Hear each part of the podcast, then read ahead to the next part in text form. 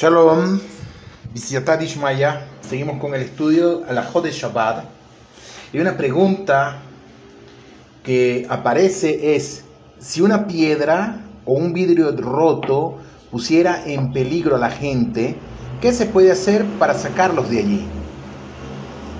Todo objeto que peligre a las personas debe de ser corrido hasta el lugar donde no pueda ya causar daño. Manipular un objeto, en este caso una piedra o el vidrio que se considera muxe, es una prohibición rabínica, pero cuando la salud pública está en juego, Hassal dejaron de lado la mencionada restricción. En consecuencia, si se encuentra un pozo o fosa abiertos, lo cual es, puede, puede ocurrir una desgracia, nosotros podremos taparlo, aun cuando eso implique manipular algún objeto que se considera muxe. Esto también es válido si encontramos una piedra o un pedazo de metal en la calle susceptible de causar daño. Si hay un erud, el erud es un límite urbano arbitrario que posibilita transformar el carácter público de un área en carácter privado para poder trasladar objetos, o bien si esos escollos se encuentran en un carmelir, pueden ser corridos a un costado. Referente a los jerub, tendríamos que estudiar los distintos tipos que hay, pero es otra clase. Ahora bien, si los objetos se encuentran en un reshud arabín, puede ser movido menos de 4 amot, es decir, 180 o 230 centímetros, luego apoyados y nuevamente levantados y trasladados menos de 4 amot, y así sucesivamente hasta apartarlos del lugar en el que constituye un peligro. Ahora, una piedra fácilmente distinguible, con poca probabilidad de causar daño, no puede ser corrida de la manera habitual, sino pateándola o por otro medio infrecuente. Una pregunta que surge también aquí es, ¿se puede romper una nuez con una piedra en Shabbat? ¿Se acuerdan que hemos estado viendo referente a una nuez? Hay personas que les gusta comer nueces en Shabbat, que puede utilizar un martillo, pero aquí estamos hablando que no tiene un martillo, entonces la persona va a utilizar una piedra. Ramas y piedras no son objetos considerados como cli, como recipientes o como artículos y entran en la categoría de Muxe Mehamad Gufot. Muxe debido a su propia naturaleza y Gufot es su cuerpo, que no pueden ser trasladados ni siquiera para obtener provecho de su forma o del lugar en el que se hallan. Lexorej Gufo Umekomot. Como por ejemplo usar una piedra como tope para restringir la apertura de una puerta. Sin embargo, el estatus mencionado puede ser alterado si se cumple con alguna de las siguientes condiciones. Que se haya decidido antes del Shabbat hacer uso del elemento mismo en Shabbat, tanto expresándolo verbalmente o bien mentalmente.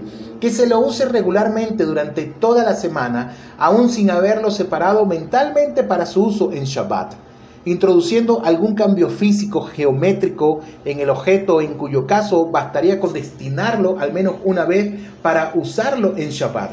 En los casos descritos, una rama o una piedra podrán ser usados o manipulados en Shabbat. Como vemos, poner aparte un objeto para usarlo en Shabbat no alcanza. De todos modos, existe una opinión que sostiene que se puede destinar un objeto para usarlo en Shabbat, poniéndolo aparte si él mismo es utilizado regularmente para propósitos específicos. O sea, donde se acostumbre a usar una piedra para romper nueces, basta con prepararla para ese uso antes de Shabbat. La Mishnah Berurá estableció que cuando sea necesario es posible basarse en esta opinión, dado que en zonas desarrolladas se suele utilizar un rompenueces fabricado y no simplemente piedras. Quien sin embargo desee usar una piedra para romper nueces deberá atenerse a alguna de las tres condiciones que mencionamos anteriormente. Otra pregunta que hay, ¿se puede utilizar una piedra como tope contra la apertura de una puerta? La misma regla se aplica al uso de una piedra, un ladrillo u otro objeto en lugar de un tope para puertas. Hoy en día no se suelen usar piedras para frenar la puerta, la, perdón, para frenar la apertura de la puerta y por eso si alguien quiere hacerlo debería preferiblemente ajustarse a una de las condiciones citadas anteriormente. Otra pregunta que surge, cuando se camina en un bosque, ¿me puedo sentar sobre una roca? Obviamente las piedras del bosque no fueron preparadas para sentarse. Y de aquí que no se las debe mover para adecuarlas a nuestra comodidad o confortabilidad al sentarnos. Sin embargo, si el hecho de sentarse no requiere manipularlas, nos podremos sentar, aun cuando éstas se desplacen un poco.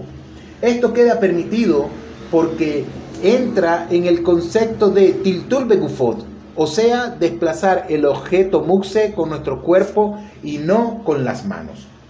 Hablando un poquito de lo que son los distintos de Reshud, los distintos, eh, como decimos, los distintos lugares que habla, que estamos hablando aquí, Estamos hablando de un dominio público donde la prohibición de llevar o transportar cosas está basada directamente en el texto de la Torá. Y también, según la Mishnah Berurá 266-18, detenerse equivale a haber apoyado el objeto. Vedrat Hashem, vamos a profundizar mucho más referente a lo que es un Reshut Carmelit, un Reshut Arabín, un Reshut Ayahid.